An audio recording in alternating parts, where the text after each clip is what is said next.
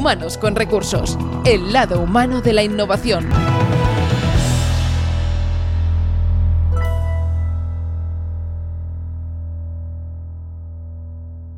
¿Qué tal? Bienvenidos a Humanos con Recursos, el podcast de Inusual donde tenéis ocasión de descubrir el porqué de la importancia de un buen liderazgo innovador en las compañías, en los proyectos, en todo aquello que puede repercutir para un bien para nuestra sociedad y también para su capital humano, el enorme eh, talento que se esconde tras los equipos en las empresas. Algo que siempre nos encargamos de descubrir aquí, que nunca deja de sorprendernos y que siempre nos maravilla.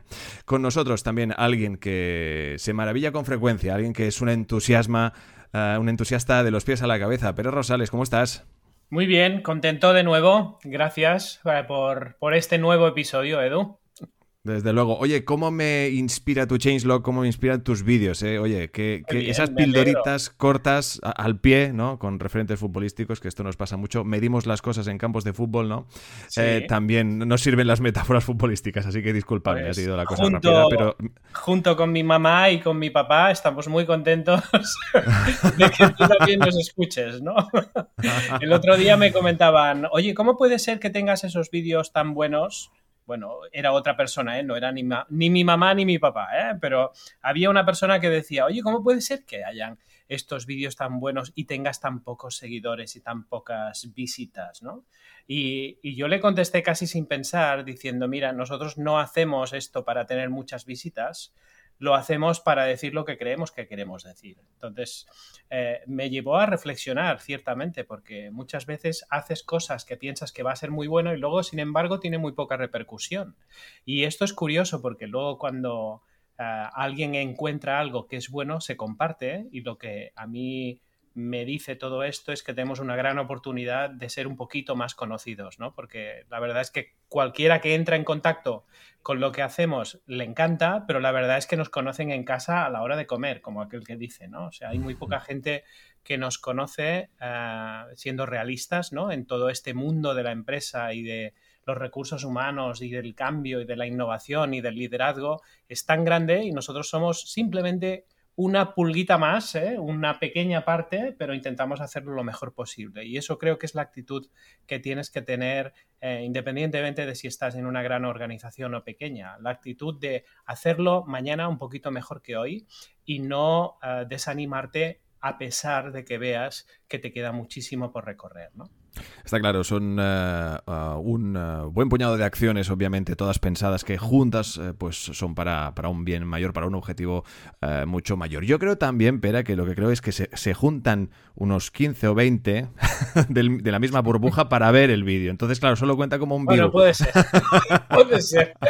La verdad es que nuestra red social no es YouTube, es LinkedIn y sí que es verdad que ahí sí que tenemos miles de visitas y los vídeos no cuentan, los que se ven en LinkedIn no cuentan en YouTube. YouTube, con lo cual eso también nos deja un poquito más eh, tranquilos, ¿no? Porque si solo de verdad hubieran eh, ciento y pico seguidores estaríamos eh, en, otro, en otro lugar ahora mismo, ¿no? Pero bueno, no, deja de, no deja de sorprender en que realmente los algoritmos lo que hacen es poner en relevancia aquellos contenidos que se ven más, con lo cual es algo interesante cuando encuentras una joya y a mí me pasa, no digo cada día, pero cada semana sí que encuentro cosas donde parece ser que el contenido es súper bueno, sin embargo no aparecen las búsquedas, tienes que encontrarlo tú, ¿no?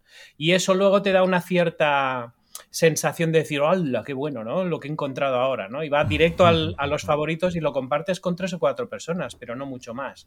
Así que nada, esperamos que algún día eh, alguna ráfaga de, viento alto nos, eh, nos lleve a una audiencia mucho más grande y ahí seguro que será más fácil tener más influencia de la que tenemos ahora. Y lo bonito pensar la cantidad de personas seguro, seguro que han tenido esta misma reacción que, tienes tú cuando te encuentras con un contenido fantástico y dicen, ¡hala! ¿Dónde estaba esto? ¿no? Pues seguro que les pasa con Changelog. Gracias por aportar este valor con estos vídeos fantásticos. Vamos a, dar paso a Isabel Salas que repite, lo prometimos. Exacto. Segunda parte, segunda parte. Es que Isabel Salas da mucho de sí. Claro, ya lo comprobamos en el primer capítulo. Y hoy no nos la acabamos tampoco, ¿eh? Lo que pasa es que, bueno por lo menos avanzaremos. No fueron buenas. Pero no hay dos sin tres, venga, va. No hay dos sin tres. Bueno, a ver, a ver. A ver, a ver, claro, exacto. Aquí hemos preparado una, serie de preguntas y hemos dicho, ostras, esto quizá queda largo. Bueno, es igual, no pasa nada, no pasa nada. esto puede ser una trilogía, ¿no? Que esto se lleva mucho. Sí, antes de nada, Isabel, gracias de nuevo por aceptar y por estar aquí de nuevo. Es un placer tenerte aquí. Y, nada, estoy seguro de que esta, esta nueva entrevista va a ser genial, igual que fue la, la anterior, ¿no? Venga, va, que la. Sí, sí, que la, la primera pregunta ya nos da seguramente para la primera mitad del podcast. Isabel, a ver, y Pera, obviamente. Aquí o también os. atención, pregunta, exacto. Soy como un poco la voz en off del saber y ganar. Pues vamos a. Yo os planteo las preguntas a los dos, ¿vale? Esto es importante porque me interesa bajo la perspectiva y las experiencias de cada uno de vosotros. ¿Por qué el mundo de la empresa necesita de la filosofía, eh, Isabel? Mm, el mundo de la empresa necesita de la filosofía, yo creo, por dos motivos. El primero, porque mm, filosofar, eh, para mí, bajo mi punto de vista, es tener cuidado de uno mismo. ¿eh? Y quien tiene cuidado de uno mismo y se conoce a uno mismo, sabe y puede tener cuidado de los demás. ¿Vale? Con lo cual, ese es el primer punto que destacaría de la filosofía. Y el segundo es porque la filosofía es el arte de pensar, simple y llanamente. Entonces, eh, ¿qué es pensar? Me preguntaréis. pues pensar, mm, vamos a ponerlo, por ejemplo, como algo opuesto al conocimiento. ¿no? El conocimiento es lineal, el conocimiento busca encontrar la lógica de las cosas, explicar las leyes del universo, ¿no? por qué suceden los fenómenos. Sin embargo, el, pensamiento, el, conocimiento busca llegar a conclusiones, eh, tiene hipótesis, las refuta, las, las comprueba. ¿No? Llega a teoremas, a teorías, a axiomas.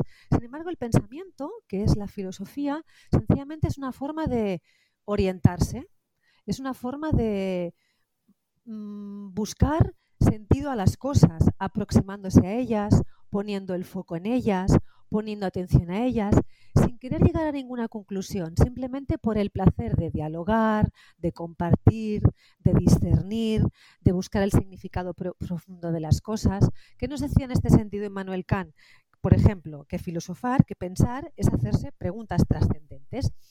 ¿Las empresas nos hacemos preguntas trascendentes? Espera, yo diría que sí, ¿no? Por ejemplo, ¿qué sentido tiene nuestro negocio? ¿Qué valor queremos aportar a la sociedad? Eh, ¿Por qué queremos satisfacer a, a nuestros clientes? ¿Por qué nos compran nuestros eh, clientes? ¿Por qué nos compran nuestros productos? ¿Por qué queremos ganar más dinero? Oye, también, ¿eh? Es otra pregunta. ¿Y para qué? ¿Para qué lo queremos ganar? ¿En qué queremos invertirlo? ¿Qué mundo queremos generar? ¿Qué mundo queremos dejar? Cuál es el legado que quiere dejar nuestra compañía, cómo queremos que se quede el mundo después de nuestro paso, porque estamos aquí de paso y nos vamos a morir y las compañías también, ¿no? Bueno, hay algunas que tienen muchos años de historia, pero en general cambian, ¿no? Entonces, todo esto, la filosofía nos ayuda, ¿no? Entonces, en, el momento en que introducimos la filosofía en las compañías, pues eh, iniciamos diálogos que nos permiten generar, ¿no? Nos permiten pensar, hacer las cosas con sentido y al hacer las cosas con sentido y aproximarnos a ellas, nos vinculamos. Porque el hombre tiene una necesidad, y el hombre y la mujer, cuando digo hombre, lo digo en un sentido universal, y ahora que no se me enfade ninguna feminista, que yo también lo soy. Pero los seres humanos, diríamos así, eh, como diría Nietzsche, pues necesitamos los porqués, nos necesitamos los sentidos, porque ese sentido ¿eh? luego lo vinculamos a nuestra existencia y es lo que nos da un motor de energía para hacer las cosas. Eso es. ¿no? ¿Qué más nos dice la filosofía? En este caso no nos lo dice la filosofía, nos lo dice la poesía. Un, poeta romántico que era Holderlin nos dice, quien piensa lo más profundo es estima, eh, quiere o desea, o sea, ama lo más vivo, ¿no? Entonces, pensar también es amar. Cuando piensas en alguien, lo amas. Cuando amas a alguien, lo piensas, ¿no? Piensa, por ejemplo, Pera, en tus amigos. Cuando piensas en ellos, los quieres, ¿no? O los quieres porque piensas en ellos, ¿no?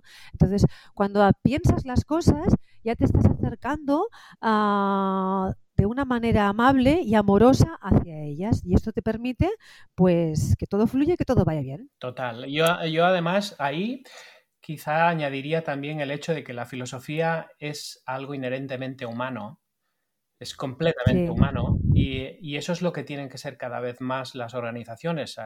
Tras una cultura absolutamente, en nuestro pasado las organizaciones empezaron siendo algo más industrial, más mecanicista, ¿no? una visión mucho más de, más de proceso y de precisamente recurso humano viene de ahí, ¿no? de ese paradigma ¿no? de, que hay, puestos y, y estos puestos los rellenamos o los ocupamos con personas que saben hacer lo que hay que hacer en ese puesto, a pasar a este paradigma de que lo que en realidad necesitamos son humanos que usan los recursos, con lo cual lo humano está antes y además esa esencia humana es lo que hace distinguirse a esa organización del resto de organizaciones. ¿no? Una, una, empresa que simplemente hace lo que cualquier otra puede hacer, esa empresa está condenada a desaparecer tarde o temprano. Sin embargo, una empresa que piensa por sí misma, es consciente de su propia personalidad, de la razón de ser y de aquello que quiere conseguir, es una empresa mucho más humana donde las, em, las personas que trabajan en ella conectan con ese propósito, les da sentido, como tú decías, y con lo cual esa humanidad, lejos de ser simplemente algo blando y algo que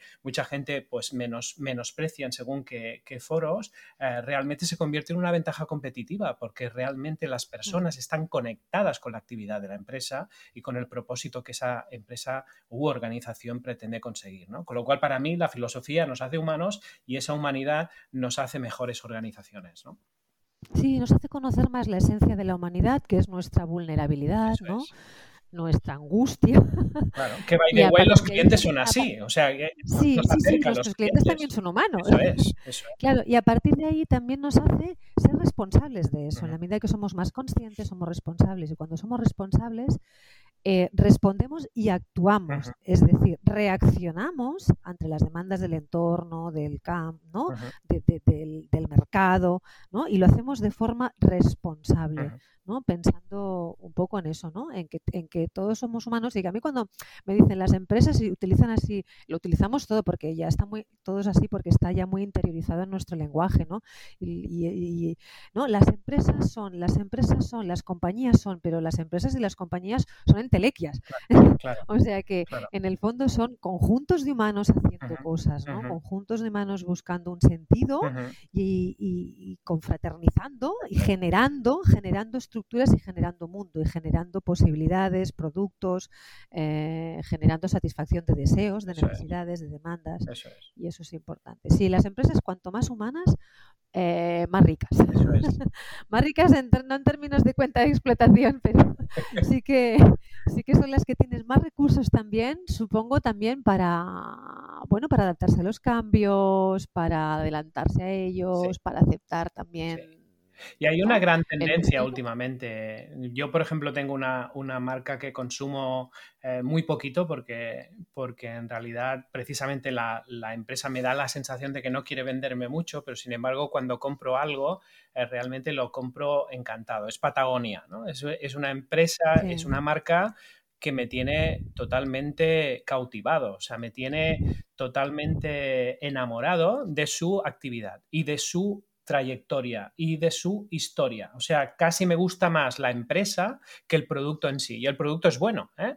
pero diríamos que podríamos encontrar más de un producto de esas características. Sin embargo, esta empresa eh, demuestra con hechos lo que, lo que cree. Y eso le da una autenticidad y le da una barrera, por decirlo así, para que yo quiera comprarme una chaqueta de chándal o un buen anorak o lo que sea de otra marca, me lo voy a pensar muy mucho y casi, aunque sea un poquito más caro, voy a ahorrar un poquito más para comprarme un anorak de Patagonia o un chaleco de Patagonia o una chaqueta para estar por casa de Patagonia, porque me siento bien, porque además sé que Patagonia no quiere crear nuevos productos, sino lo que quiere es reciclar aquellos que no usa, por ejemplo, y lo demuestra y se gasta dinero en eso. Y es espectacular porque lejos de querer hacerse más cool y más atractiva y mucho más, digamos, deseable a sus, a sus clientes, lo que quiere es hacerse o seguir siendo tan auténtica y tan consecuente como lo ha sido siempre, ¿no? Y eso me parece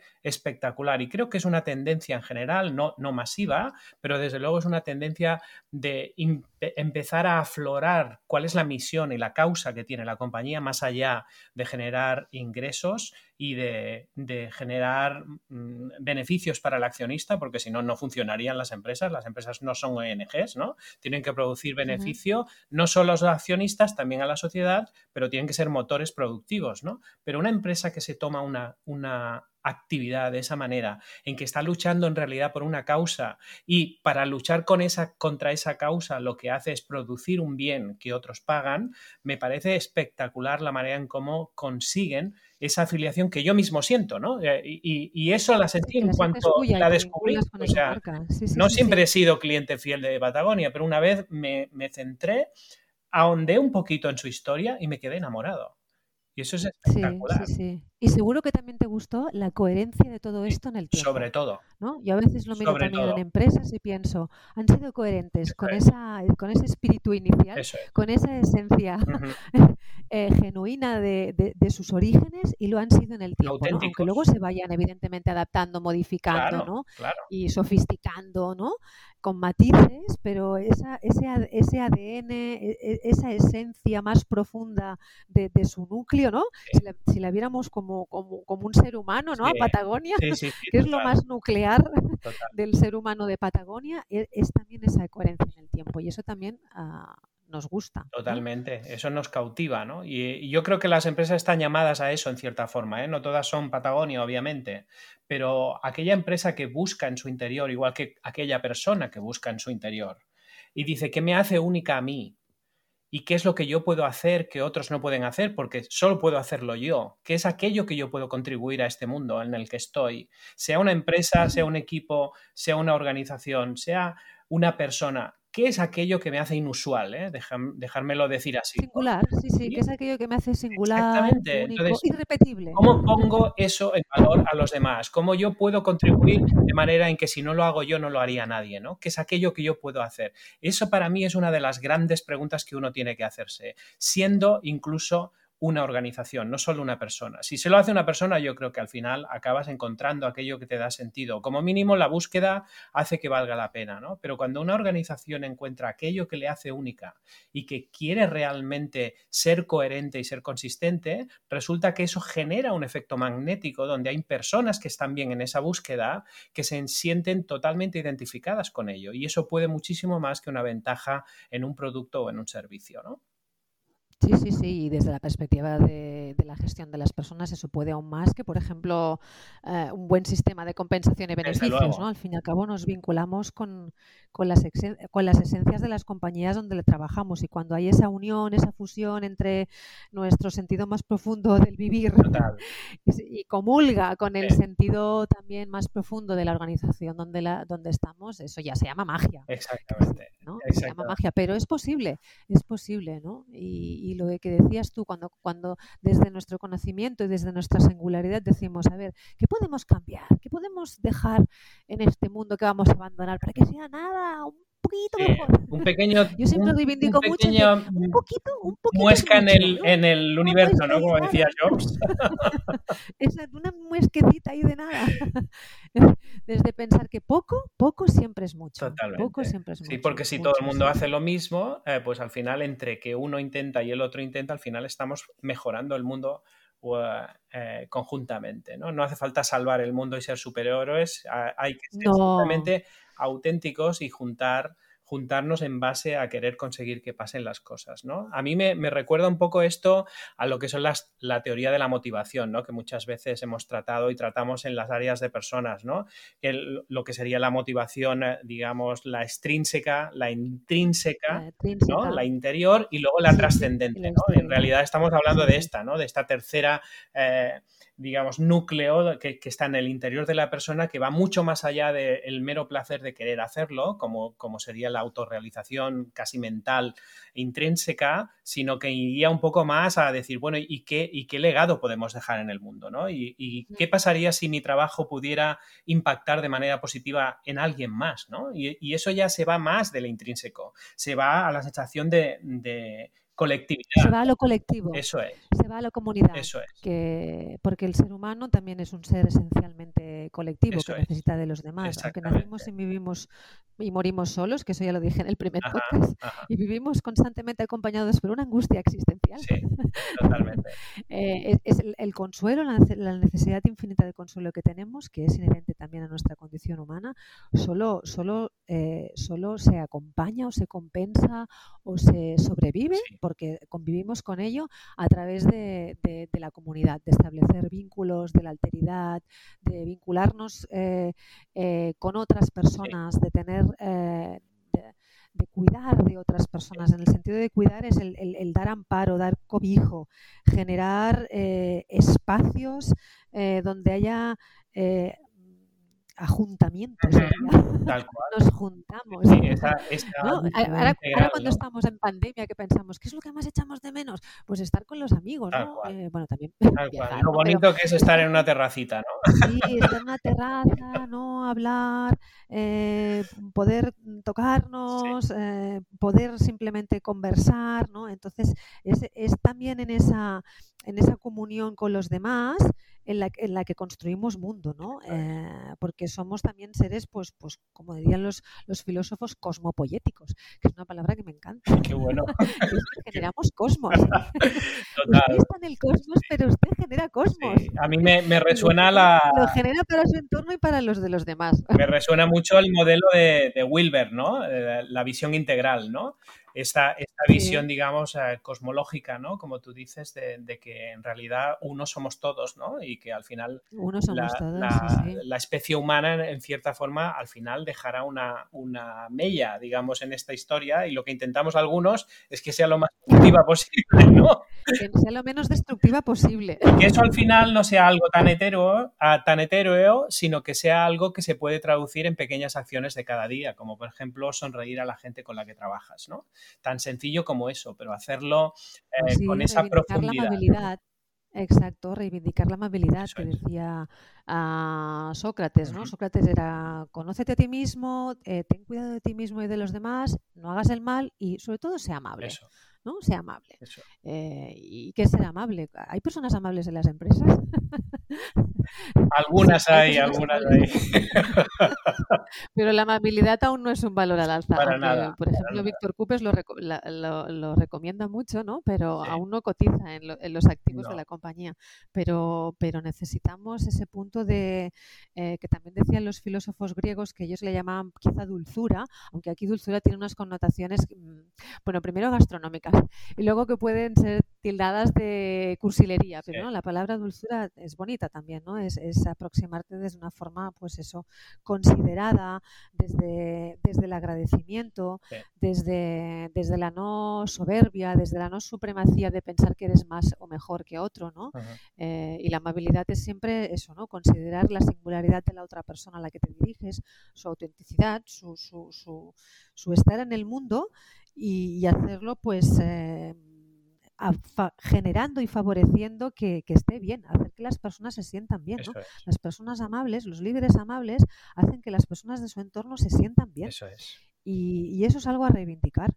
Y eso ya es algo que los, que los ah, bueno, que, que diferentes corrientes del pensamiento filosófico eh, ahora pienso en los más lo- bueno en, lo- en los- en- en todo el movimiento de Sócrates pero también pues eh, eh, los estoicos ¿no? que ahora están como muy Sí, ahora hay que reivindicar a Epicteto hay por ahí Epicteto Marco Aurelio Séneca venir a mí porque en este contexto de COVID ¿qué hacemos? pues nada resignación ataraxia ahí está.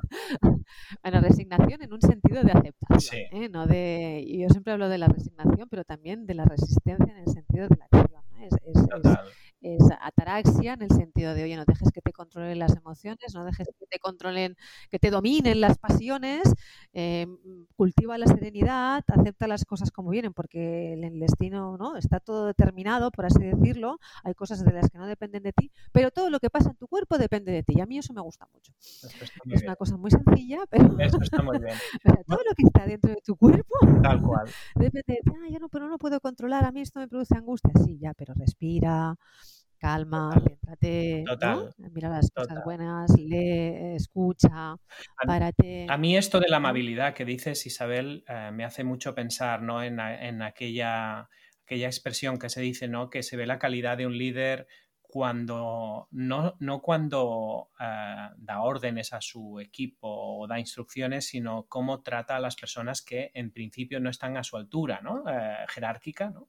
Mm, esa, mm. esa, calidad humana de, de, alguien que se sabe que, que se está en un estrato social más alto y sin embargo trata con dignidad a cualquier persona esté en la altura en, la que esté. ¿no? Ahí es de donde se ve la talla, digamos, humana de una persona, ¿no? Un alto mandatario que es capaz de darle la mano a un conserje, por ejemplo, ¿no? Por poner una, foto ilustrativa, ¿no? Como muchas veces se ha visto pues, de, Obama o, de muchas otras personas, ¿no? Esta, esta talla humana que se demuestra con esa ah, apreciación por el otro, de, de esa humanidad realmente se está dirigiendo a otra persona independientemente del puesto que ocupa en la economía productiva. Y eso para mí... Bueno, en el mismo plano humano, ¿no? Porque, es digna igualmente. De, la humanidad no hay clase. Exactamente, el ser humano es tan digno solos. Eso es. No estamos con nuestro estatus ni nuestra tarjeta. Claro, A pesar de que a veces lo parezca, ¿no? Porque hay muchas veces donde, bueno, incluso, bueno, parece que en algunos sitios todavía se vive en la época medieval, ¿no? Donde hay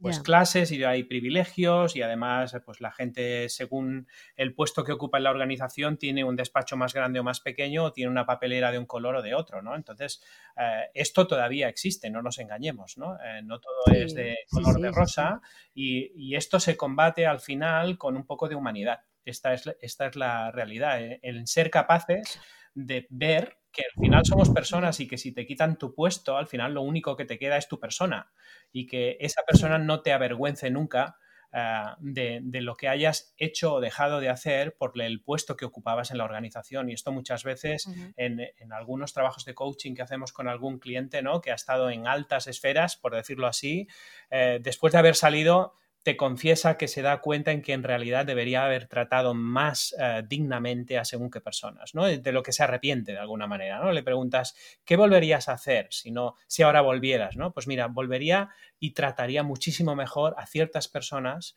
en que no, no lo hice bien, y, te lo dicen eh, no como arrepentidos, sino en que real, en realidad han aprendido eso, ¿no? Que si volvieran a hacerlo y que ahora lo están haciendo así, digamos, ¿no? Y eso para mí también es importante, el darte cuenta cuando todavía tienes tiempo y esas personas pues nos confiesan diciendo, ahora trato a mejor, a la gente. Sí, sí, siempre hay tiempo, siempre hay tiempo para, lo hay. para tratar bien a una persona, para cambiar un mal hábito, para desprogramarte de algo que no funciona, siempre hay tiempo. No, es que ya es muy tarde, yo ya soy muy mayor. Sí, a mí ya me pilla grande. A mí ya me pilla esto, que estas revoluciones humanistas que estáis aquí, las de recursos humanos, con este hipismo y esta espiritualidad, yo ya me... No, Eso es muy bonito, pero no es para mí, digamos, ¿no?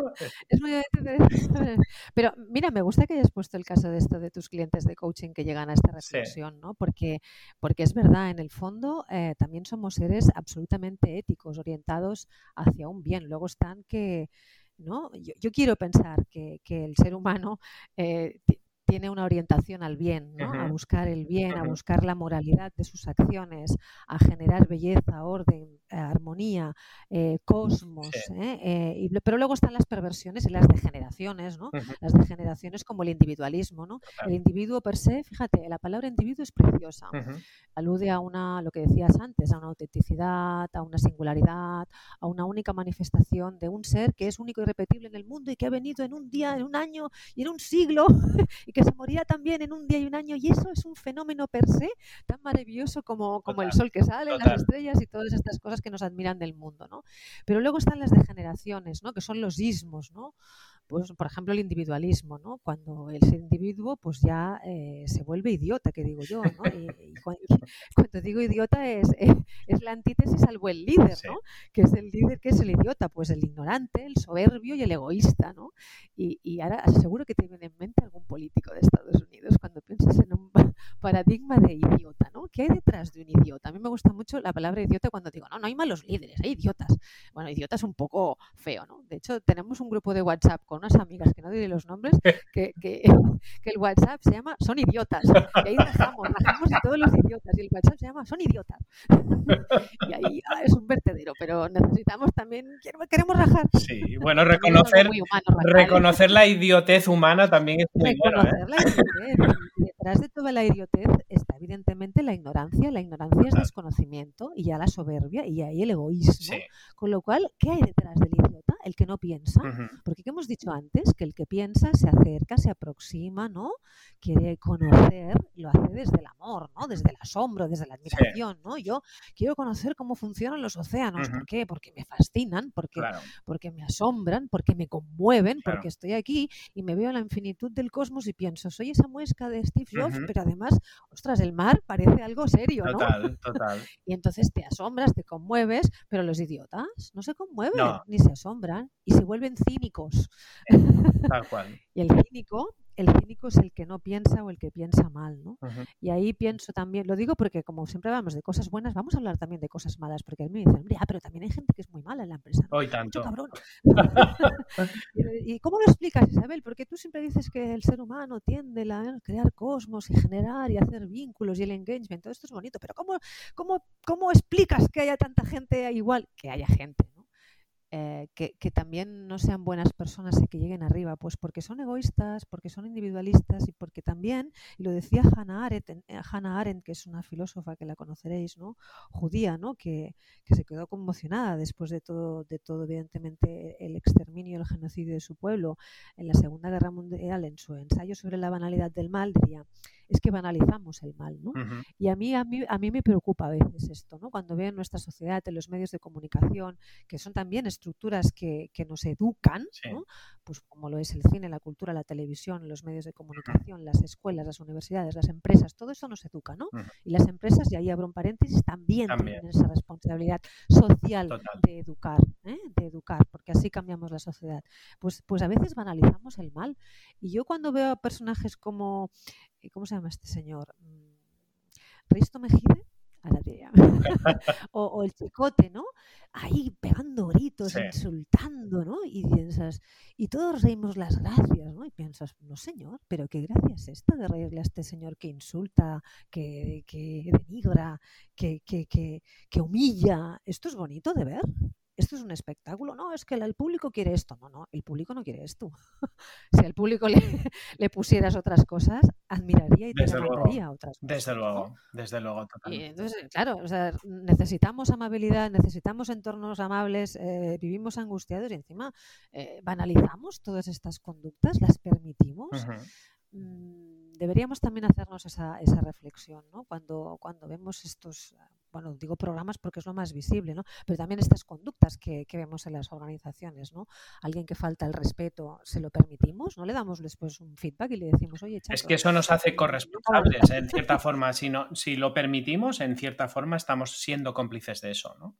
Exacto, exacto. Si permitimos estas conductas, eh, pues claro, son, las fomentamos, las fomentamos. Y en una organización, pues las culturas son lo que permitimos y lo que y lo que lo que premiamos, ¿no? Lo que lo que premiamos y lo que y lo que castigamos, por así decirlo, en términos un poco antropológicos, ¿no? De tribu, ¿no? Pero pero en las organizaciones esto debería ser absolutamente inadmisible. Y aún hay, aún hay reminiscencias de ese antiguo liderazgo eh, basado en lo que decías tú ¿no? En las estructuras de poder, en el dominio, en, el no de igual a igual, ¿no? Oye, qué maravilla de, charla. ¿eh? Me, está costando incluso entrar, ¿eh? Es que... Eh, ¿Por qué no entras? No entro, no entro. No. no te cortes, Edu, no te cortes que podemos estar hasta la tarde aquí, ¿eh? Claro, pero yo, yo filosofo eh, por dentro. Es decir, la filosofía me, va por dentro, ¿no? Como la procesión un poco. claro, imaginaros, ¿no?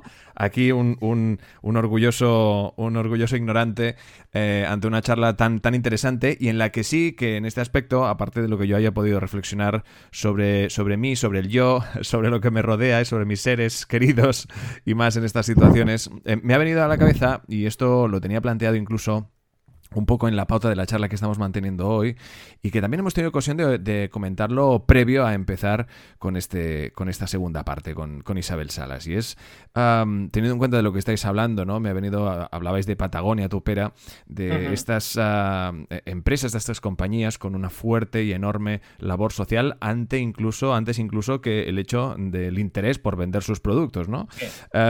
Claro, hemos hablado de Emanuel Faber, que hemos actualizado su cargo, básicamente ha pasado de CEO a ex CEO de, Danone, que él en su momento eh, argumentaba que ninguna empresa puede generar beneficios para sus accionistas si antes no cumple con su labor y propósito social. ¿no? Un poco creo que un ejemplo nos, viene bien, pero que a la vez también es de rabiosa actualidad por esto que ha sucedido, Pera.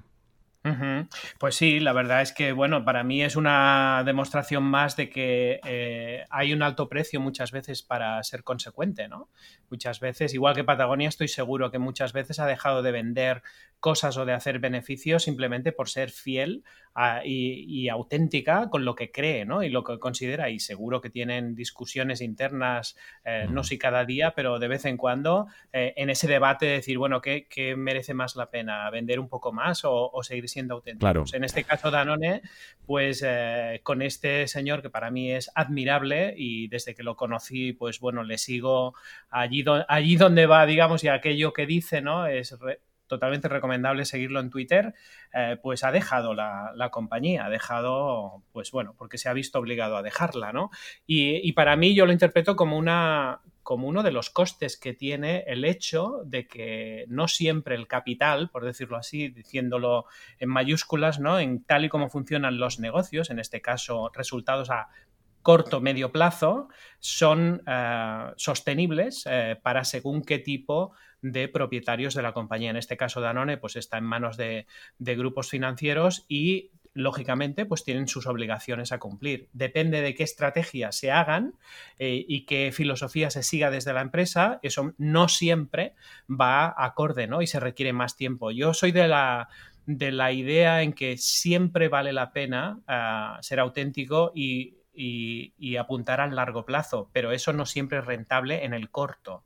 Y para mí este movimiento eh, de este señor, pues al final no es más que la respuesta de, unos resultados económicos que hay que conseguir y que no se estaban consiguiendo por una gestión más a largo plazo, ¿no? Por lo tanto, para mí es un alto precio que él paga por esto, ¿eh? pero que estoy seguro que no se arrepiente de nada de lo que ha hecho porque él cree en, aquello que hace. Y estoy seguro que en la próxima estación en la que va a estar, que no sabemos dónde estará, sin duda no va a pasar desapercibido, con lo cual... Eh, es más que probable que otra empresa ya esté, o varias empresas ya estén en el punto de mira de poder fichar a este señor, porque lo que él representa y su liderazgo realmente ha impactado de manera muy positiva en Danone y, esto se ha notado y esto quedará en la historia, de manera en que yo por lo menos lo explicaré durante mucho tiempo, este paso de este señor, todo el cambio que le ha hecho a Danone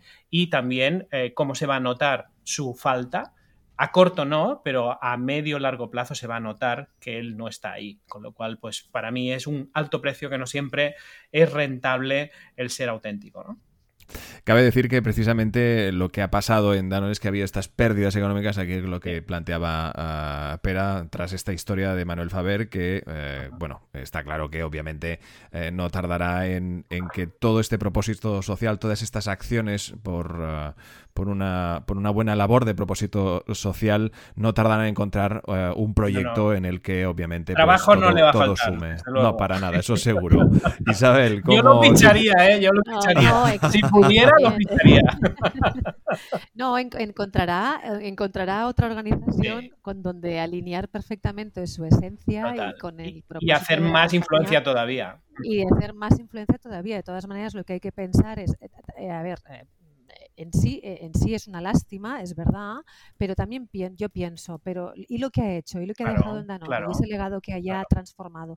¿Y ese pequeño mundo mejor que ya, ya, ya, ya ha conseguido? Y eso es lo que él pues se lleva, ¿eh? en el fondo es lo que estaba él Se lleva. Y también si piensas en una vida larga profesionalmente, pues su tiempo en Danone se acabó, digámoslo así, ¿no? Eh, pero seguramente ha sido un tiempo consentido y ha sido un tiempo que ha merecido la pena. Yo, yo tengo amigas que han trabajado en Danone, ¿no? que, ya son muy orgullosas las Danoners. Claro, Se autodenominan así. Total, ¿no? total. Y, y- y Danone ha estado siempre en, en el top employers, en el Great Place Sí. to Work, siempre ha, tenido unos índices de engagement altísimos. Sí. Y eso es gracias a liderazgos de, de este tipo y a propósitos de este tipo, ¿no? Con lo cual, pues, eh, aunque, aunque ahora no esté, ha valido la pena. Y, y si lo piensas a largo plazo, pero ahora se irá a otra empresa y hará, y hará mucho mejor. O sea, que piensa en que, en que puede maximizar total, su total. capacidad. Que no hay mal que por en bien no venga. Compañía, sino en muchas más compañías. Exactamente, exactamente. Y a Danone le deseamos lo mejor, por supuesto. Por supuesto, por supuesto. Y ahora tiene una buen- un buen trabajo de a ver a quién pones ahí, ¿eh?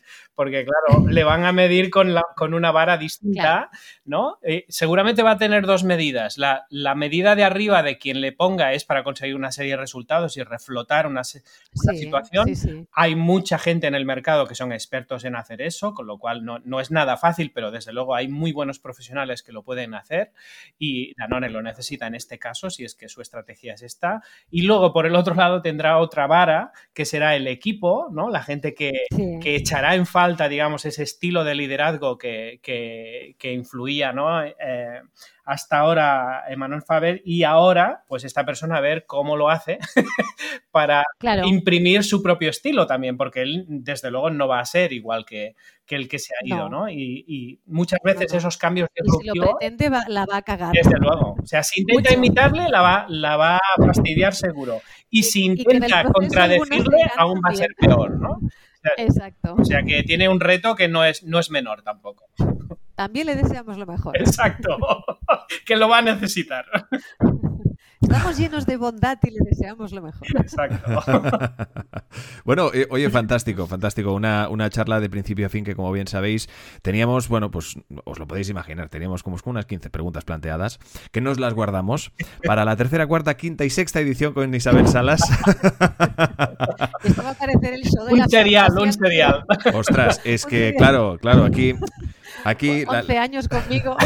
hay, que, hay que poner en valor las buenas charlas, yo creo que es importante alargarlas. Bueno, esto ya, ya lo comentamos. De, mo- de momento tenemos esta segunda parte que os invitamos también, si no habéis tenido ocasión, tenéis una primera parte también, a la par que obviamente todos los capítulos que llevamos hasta día de hoy en estos tres años de aventura en Humanos con Recursos en este podcast que como siempre apuesta por estas charlas donde precisamente pues a, a aportar valor, conocimiento y descubrir todo lo que hay detrás un eh, enorme y sobre todo bien hecho liderazgo innovador en proyectos y compañías. Eh, pero Rosales, eh, de nuevo, ah, gracias. Hablamos en un mes de nuevo con, ah, con más temas interesantes. Gracias a ti y gracias a ti, Isabel, también. Un placer de nuevo Ay, gracias, disfrutar de, tu compañía. ¿te puedo regalar una frase? Claro, por favor.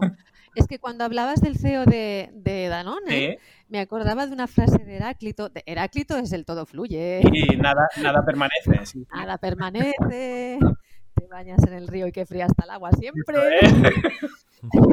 que sea diferente. Tal cual. Pero tiene una frase muy chula que, es, que a ver si la digo bien en griego, que seguro que no, es ethos anthropos daimon, Vale. que pensando en el, en el en ethos anthropos daimon, que pensando en el líder del, de Danone y en todos los líderes y lideresas que nos están escuchando, que es tu destino es tu carácter.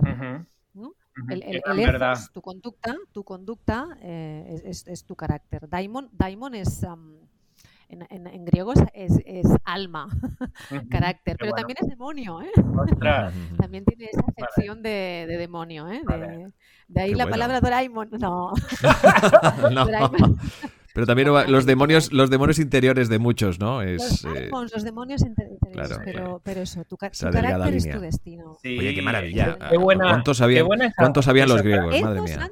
Anthropos daimon, sí, sabían mucho. Es muy buena esa frase. muy Isabel. tú, me conecta, me mucho con un lema que estamos trabajando de un proyecto que pronto os, os comentaremos, un, un proyecto que vamos a lanzar antes de verano, eh, cuyo lema es, solo os puedo decir el lema, ¿eh? es llegarás donde quieras. ¿no?